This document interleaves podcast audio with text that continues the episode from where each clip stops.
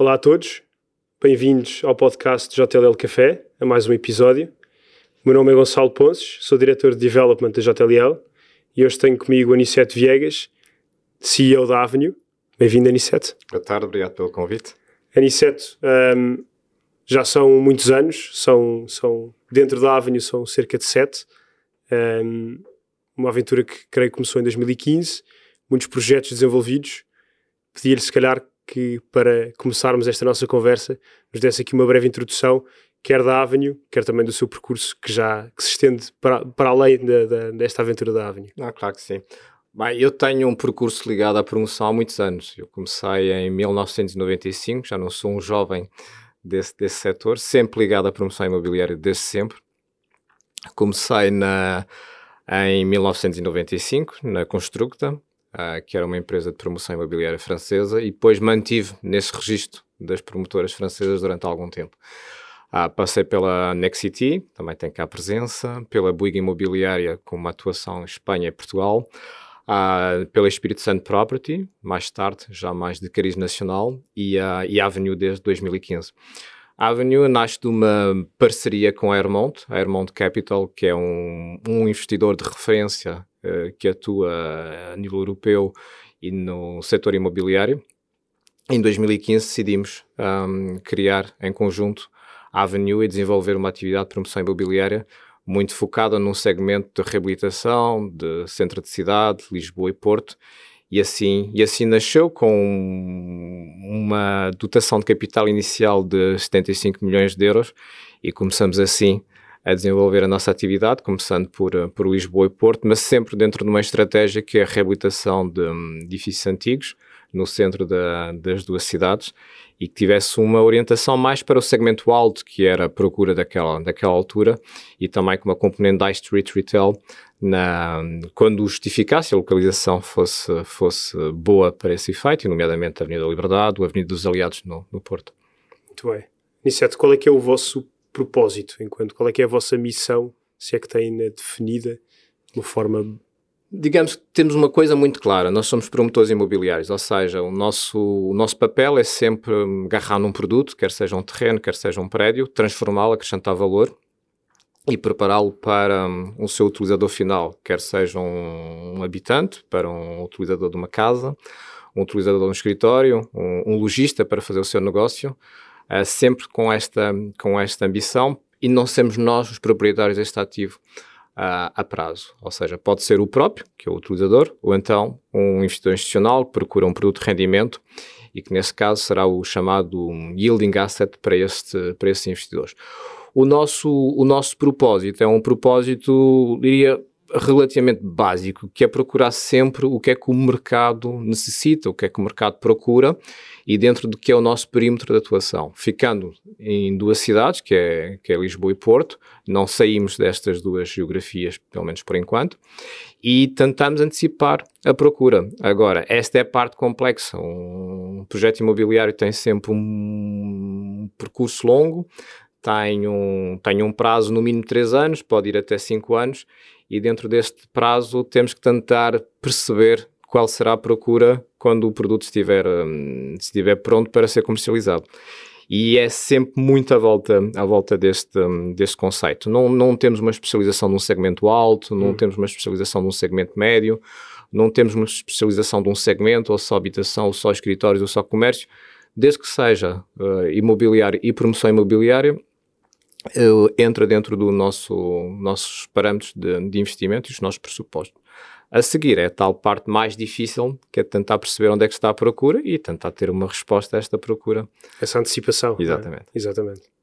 Niceto, e pegando aqui um bocadinho nas palavras do que é que foi um percurso inicial e que nós conhecemos muito bem, enfim, a Avenida tem feito um trabalho notável no mercado e com muita visibilidade, começa muito focado em temas de reabilitação urbana, no princípio.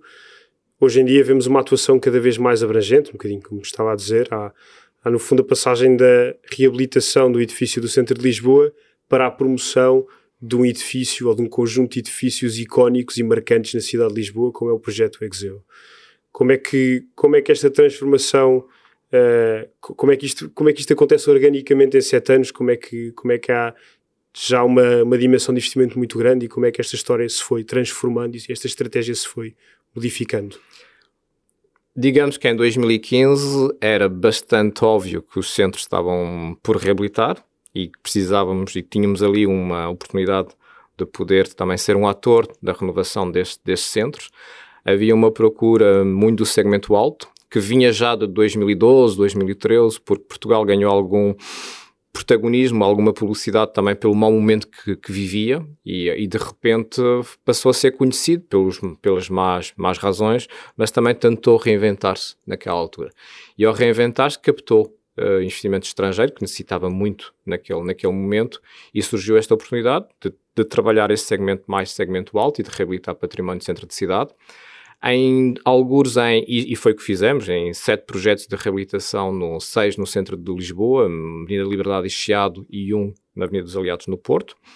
Posteriormente, a partir de 2016, 2017, começamos a ver um mercado de escritórios com poucos projetos desenvolvidos, com escassez de, de oferta, com má qualidade de oferta também, muitas vezes, ou seja, os ocupantes já iam para edifícios não, já não correspondiam ao que procuravam e não respondiam sua, aos seus requisitos e sentimos que podíamos fazer algo também nesse, nesse segmento. E investimos no Excel, que é um projeto com 70 mil metros quadrados no Parque das Nações, ah, e que tinha para nós ali vários ingredientes que tornariam um projeto diferente e que poderíamos ser, hum, ter ali um produto, um produto interessante para os futuros utilizadores. E, e é um mercado que está sempre, um, sempre, sempre a evoluir, com a sua procura sempre também em, em transformação, Hoje em dia continuamos a olhar para esses segmentos todos e acrescentamos talvez mais um, que é o segmento de habitação, segmento médio-alto e eventualmente segmento médio, se, se, se a equação funcio financeira funcionar. Uhum. E é, o mercado não falta nesse segmento. É, e a procura sempre da oferta, ou seja, tentar perceber a oferta que temos, a procura que há, se a oferta não é satisfatória, podemos acrescentar valor, o que é que nós podemos trazer ao mercado uhum. e corresponde a uma procura ou existente, o que esperamos que venha, que venha a acontecer, porque há indicadores nesse, nesse sentido. Ou seja, uma transformação bastante, bastante natural e que segue uma métrica muito simples, que é oferta e procura. Oferta e procura e muita antecipação. Tentar, pelo menos, não é fácil. Sim.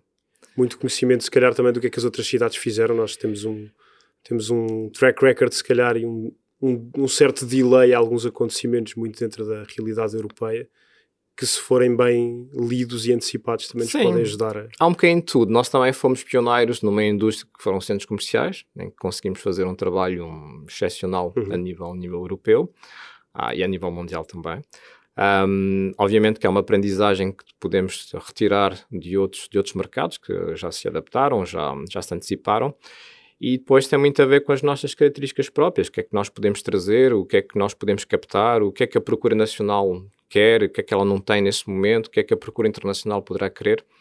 E é muito nesta, nesta leitura. É, é, uma, é uma leitura que deve ser e tende a ser hum, bastante pragmática em função do que o mercado nos diz.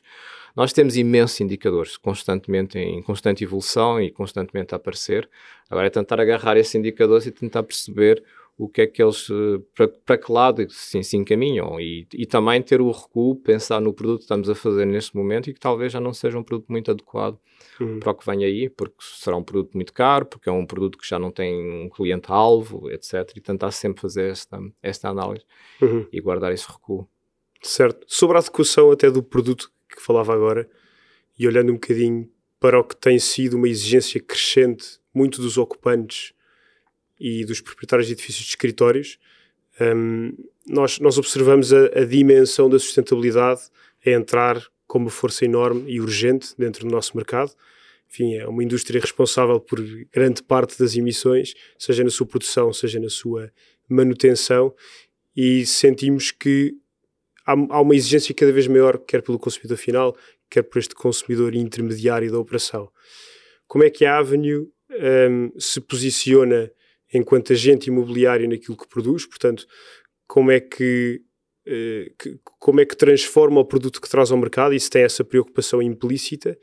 E pergunto também se o consumidor final é residencial, porque eu acho que a história já é mais ou menos conhecida e já, já é mais ou menos evidente para o ocupante de escritórios e para os investidores de escritórios, mas o consumidor final de residencial está uh, atento e tem essa exigência e se sim, se está capaz e se é possível que venha a pagar um prémio por esse produto okay. que seja totalmente sustentável, novo e sustentável no mercado. É um tema central a economia em geral, ou seja, ninguém, ninguém escapa. Eh, e a nossa indústria também, muito menos, está na indústria automóvel, está na indústria têxtil, está na indústria alimentar e, um, e a sustentabilidade passou a ser um tema central para qualquer, hum, para a economia em geral. No, no setor imobiliário, como disse bem, na parte de escritórios há uma consciência forçada, digamos, porque há, há uma obrigação de ter relatórios que evidenciem também o que é que as empresas estão a fazer, quais são as preocupações que têm e, e qual é o compromisso que têm em relação, em relação ao ambiente. E, uh, e, foi uma forma também de os obrigar a pensar neste assunto de uma maneira mais estruturada e comunicá-lo e medi-lo. Na, na parte do, do produto, é um conceito que tem uma, por um lado, uma certa simplicidade na forma de olhar para ele, mas uma certa complexidade na forma de o poder implementar. A simplicidade é um bocadinho o bom senso, ou seja, nós se olharmos para antigamente como é que se construía uma casa, procurava-se proteger o seu envelope, ou seja, com paredes grossas, não ter muitas janelas nos sítios mais quentes, ter mais janelas nos sítios mais frios, ter cuidado com a exposição solar, hum, um poente de manhã, um nascente à noite são fatores de pressão, o sul etc. Ou seja, há aqui algum, alguma observação de temas relativamente, relativamente simples. E quando nós olhamos para a sustentabilidade, que é um tema eh, extremamente importante para nós, olhamos em primeiro para o envelope, ou seja, como é que o devemos proteger e como é que ele deve estar posicionado em relação à exposição que ele traz, exposição solar. E depois temos várias dimensões. Temos a dimensão da energia, ou seja, quanto é que gastamos, como é que podemos gastar menos, e, e a exposição tem, tem aí uma influência muito grande. Quando necessitamos menos de aquecer, necessitamos menos de arrefecer, um, e o envelope tem também o seu, o seu, o seu, o seu, a sua importância. Depois temos a questão da, da tecnologia para ter uma, um, consumo, um consumo menor, pode ser tanto no ar-condicionado, pode ser no aquecimento, pode ser no aquecimento das águas, pode ser na iluminação. Uh, temos também a dimensão da água, que de repente passou a ser algo que se, que se mede cada vez mais e talvez há uns anos atrás não se media. Uh, desde soluções muito simples, que são torneiras com controle de caudal, até soluções muito mais complexas, que é criar depósitos com, para poder um, aproveitar águas de chuva, uh, águas pluviais para regas ou, ou, limpezas. E finalmente temos tudo que tem a ver com a própria cadeia de produção e o, e o próprio processo construtivo e temos que ter um cuidado da forma como construímos, que tipo de materiais usamos e como é que isto é interpretado depois do ponto de vista da sustentabilidade, ou seja, se é um produto que provém de uma fileira sustentável, que tem uma preocupação de, de repor e de, e de ter um baixo impacto em termos de emissões. Agora, em relação ao produto, digamos, está na cabeça de todos. Ou seja, hoje o ocupante de, um, de, um, de uma casa já tem reflexos. Quer saber se tem um, uma certificação A ou se tem uma certificação B, C e, e assim sucessivamente. E, já sabe também que vai poupar, uh, portanto, é um, tema, é um tema de carteira, não é? De, de economias. Sabe, sabe pela poupança e sabe também pela responsabilidade que tem. E, uhum. e tem aqui já um, um duplo um duplo, um duplo efeito. E nós temos um conjunto de certificados presentes, desde os internacionais, que são os LEEDs ou os BRIMs, até a própria certificação local através da, da certificação energética ou da Aquamais da, da ADN, que mede também os consumos de água. E esse consumidor percebe que poupa e também percebe que é responsável. Compete-nos a nós a seguir, conseguir comunicar uh, por vezes temas que são muito complexos de uma forma simples. Ou seja, ele perceber isso representa quanto no final do ano. E é esse trabalho que nós temos que fazer como, como atores nesse, nesse segmento. Agora, se poderá haver ou não um prémio a prazo por comprar uma casa mais amiga do ambiente, uh, eu diria que vai haver, muito provavelmente, uma fiscalidade que vai, que vai intervir e que vai fazer o seu papel.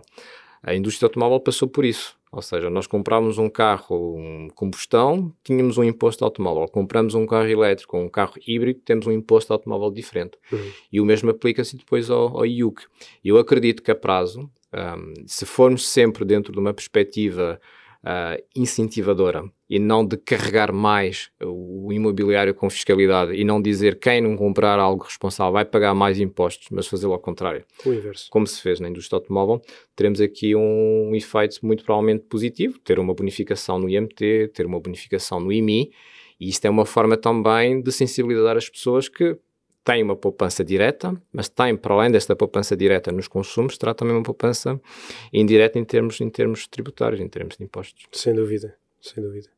Aniceto, voltando aqui um bocadinho atrás ao que é que tem sido, o Aniceto disse-me que Lisboa e Porto eram o foco, foram o arranque, até Lisboa primeiro no projeto da Avenue e depois o Porto a seguir, com o projeto dos aliados, que eu creio que foi Sim. o primeiro.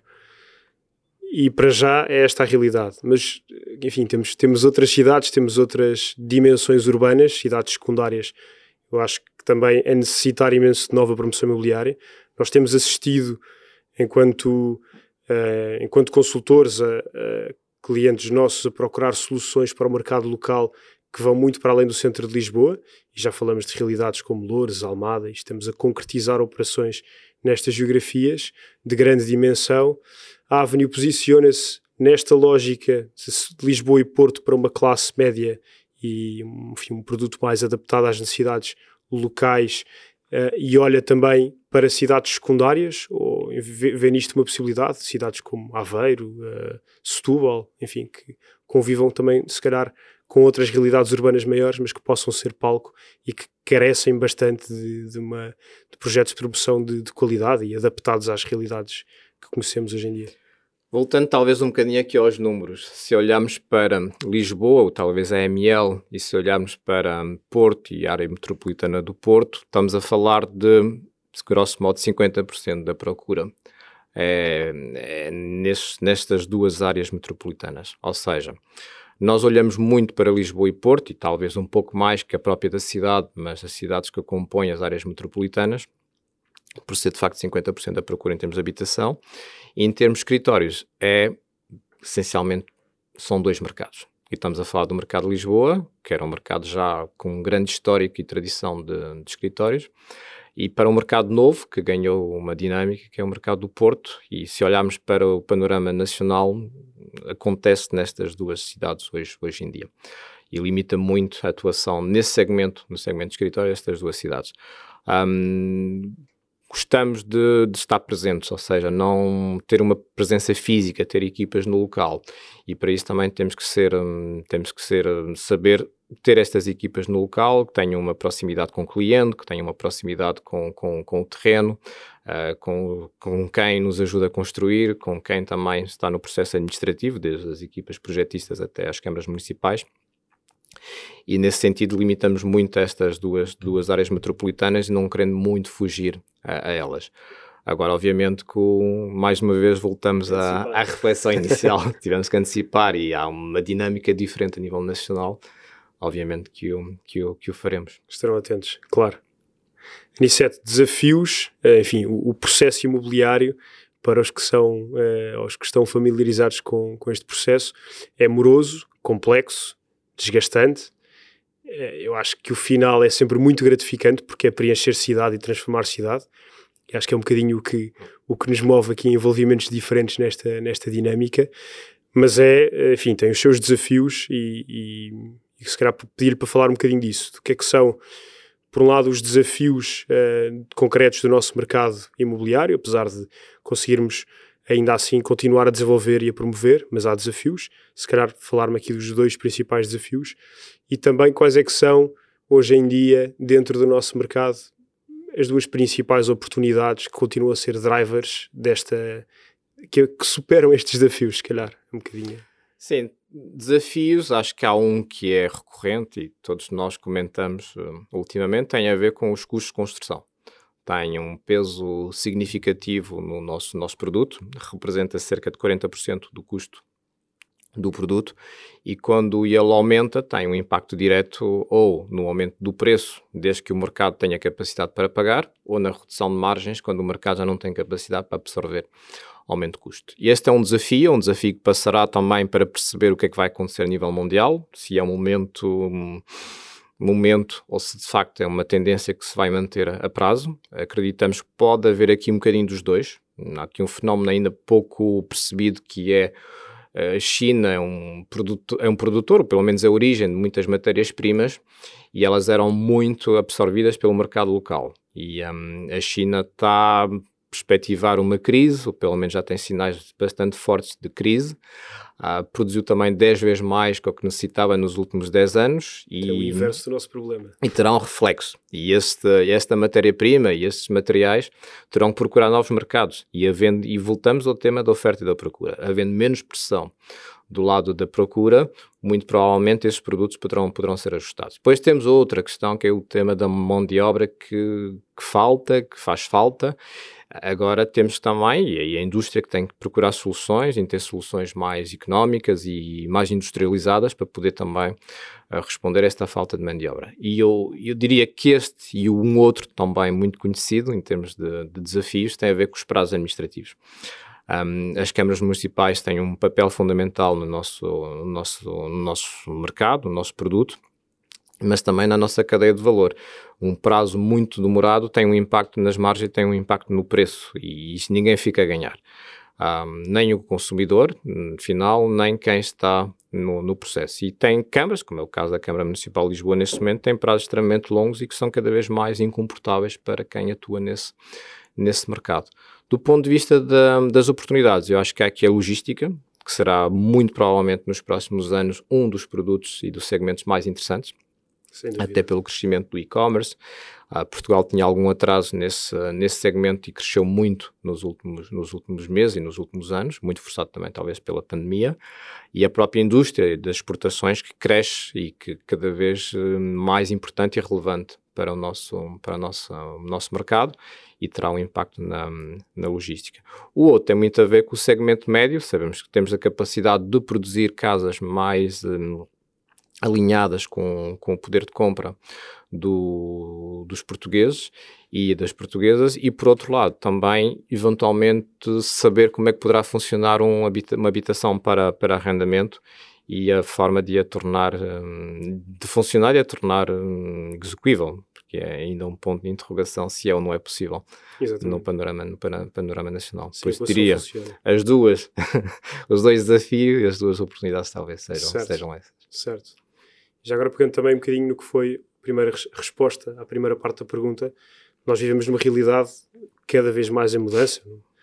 Enquanto quando cresci nunca imaginei que pudesse num tão curto espaço de tempo passar por tantos episódios de uma mudança tão, tão rápida e tão representativa na nossa sociedade mas ao mesmo tempo assistimos aqui a um Portugal que parece ser, em determinadas dimensões, bastante resiliente e bastante elástico a estas mudanças todas. E, em certa medida, parece, uh, parece poder ser uma solução, uma peça de solução para este clima constante de mudança. Nós temos vários uh, fundamentais, como a segurança, o custo de vida, a nossa geografia em termos de ponto entre uh, o continente americano e a Europa, enfim, são vários estes, estes pontos essenciais que seguram aqui um país pequeno e que parecem torná-lo algo muito apetecível lá fora e que captam tanto investimento como moradores.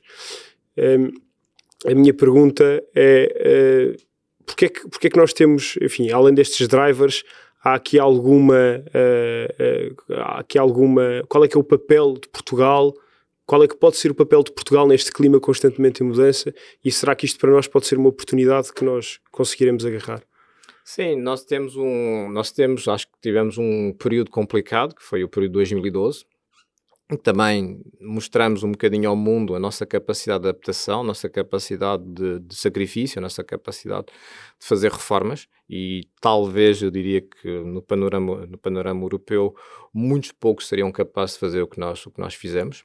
Um, e de uma certa forma também mostramos ao mundo da nossa capacidade de adaptação. E acho que caracteriza muito, os portugueses têm, têm esta característica, temos uma capacidade de adaptação, uma capacidade de nos reinventarmos, uma capacidade de procurar soluções no, nos piores momentos, temos a capacidade de dar a volta e de encontrar, um, encontrar uma solução. Não somos muito de ficar parados e de, de ficar consternados e queixarmos do que nos, do, do, que nos, do que nos aconteceu e pensar mais na, na solução.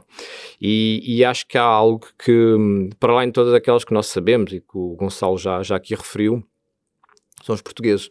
E os portugueses, como, como população e como pessoas, são cada vez mais valorizados. São valorizados hum, no turismo, são valorizados na, no mundo do trabalho, são valorizados por quem cá vive e aprende a, a conhecê-los.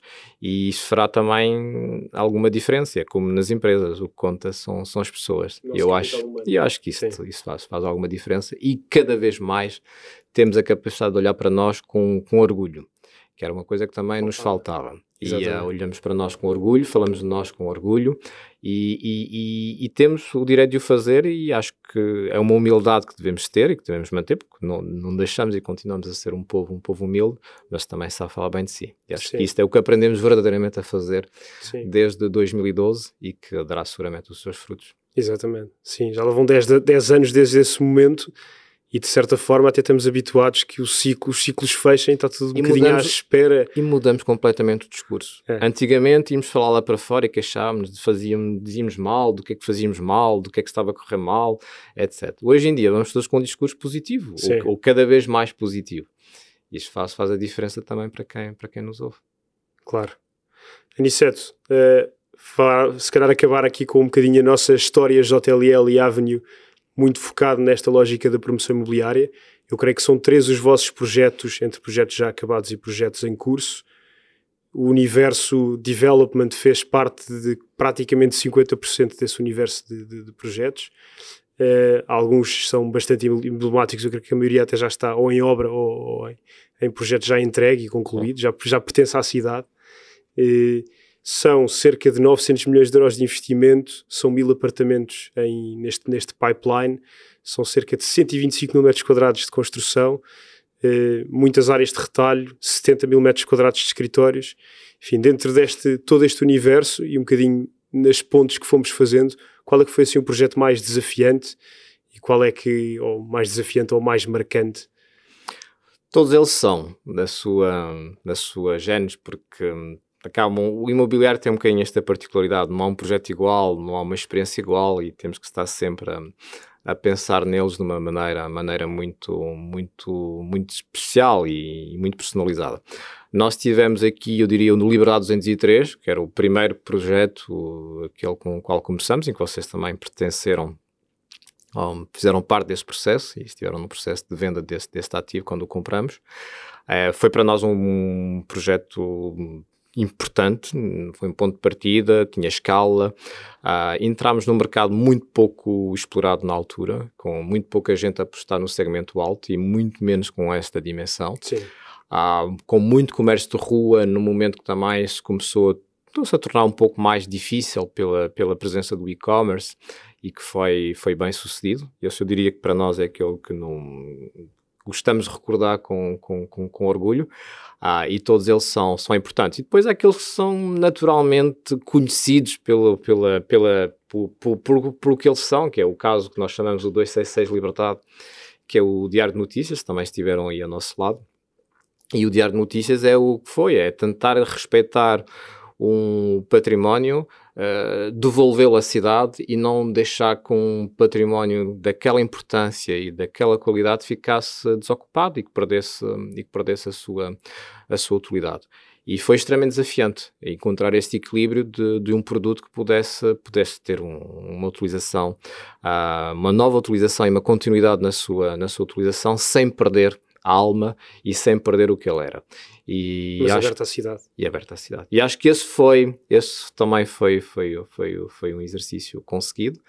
Uh, depois temos o Aliado 107 no Porto, que também é uma história relativamente parecida, que era na sua origem era um, o edifício do comércio do Porto, e foi a nossa primeira incursão no Porto e foi uma forma também de aprendermos e conhecermos melhor o mercado do Porto e preparar investimentos de uma dimensão e escala diferente hum. no, no Porto. E depois... Muito pioneiro também esse projeto, do ponto de vista foi, de criar um edifício de habitação foi, atualizado era, na Avenida dos Aliados. Estava tudo muito vocacionado para o turismo, muito para, para o alojamento local e nós decidimos fazer um, um produto de habitação uh, principal, o secundário, no, no, centro, no centro do Porto e reabilitando um, na principal avenida, porque havia muito pouco há muito pouca obra na Avenida dos Aliados. Eh, deveria-me dizer que talvez uma ou duas, mas mais uma vez eram hotéis.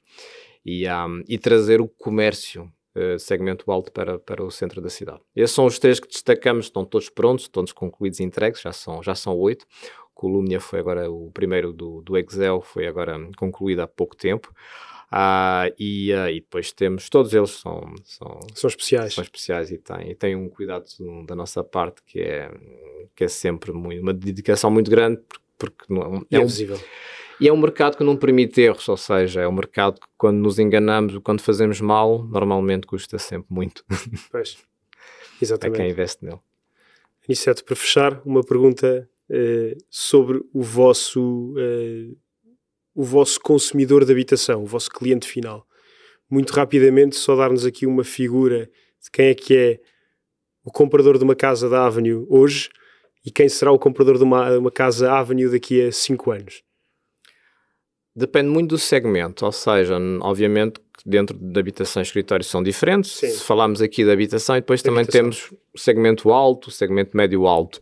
Uh, tradicionalmente tivemos até agora em todos os projetos concluídos 40% de compradores portugueses, e aí também fomos um bocadinho diferentes da nossa concorrência, que tinha sempre uma presença muito forte dos compradores nacionais, 40% de compradores brasileiros, que investiram de forma significativa nos últimos anos em, em, Portugal e 20 de outras nacionalidades. Hoje em dia teremos seguramente mais de 70% de compradores nacionais nos nossos projetos tem muito a ver também com o segmento que, que, temos, que é o caso do Bom Jardim no centro do Porto, o Quinto Porto, também ele no Porto, e o Vila Infante em, em Lisboa. Um, e uma predominância de, de, nacionais. Acreditamos que esta será a tendência para, para o futuro o, tendencialmente 60% a 70% dos nossos compradores serão, serão, serão nacionais, mas sempre com uma componente internacional, faz parte também do claro. Portugal é e do interesse que capta lá fora. Portugal aberto ao mundo. Exatamente. Exato. Aniceto, obrigado por esta, por esta conversa, por este bocadinho. Foi um, um ótimo tempo de falarmos deste importante setor e desta importante dimensão da promoção imobiliária e, enfim, teremos mais histórias com certeza no futuro. Seguramente. Obrigado a todos também que nos estiveram a ouvir e até à próxima.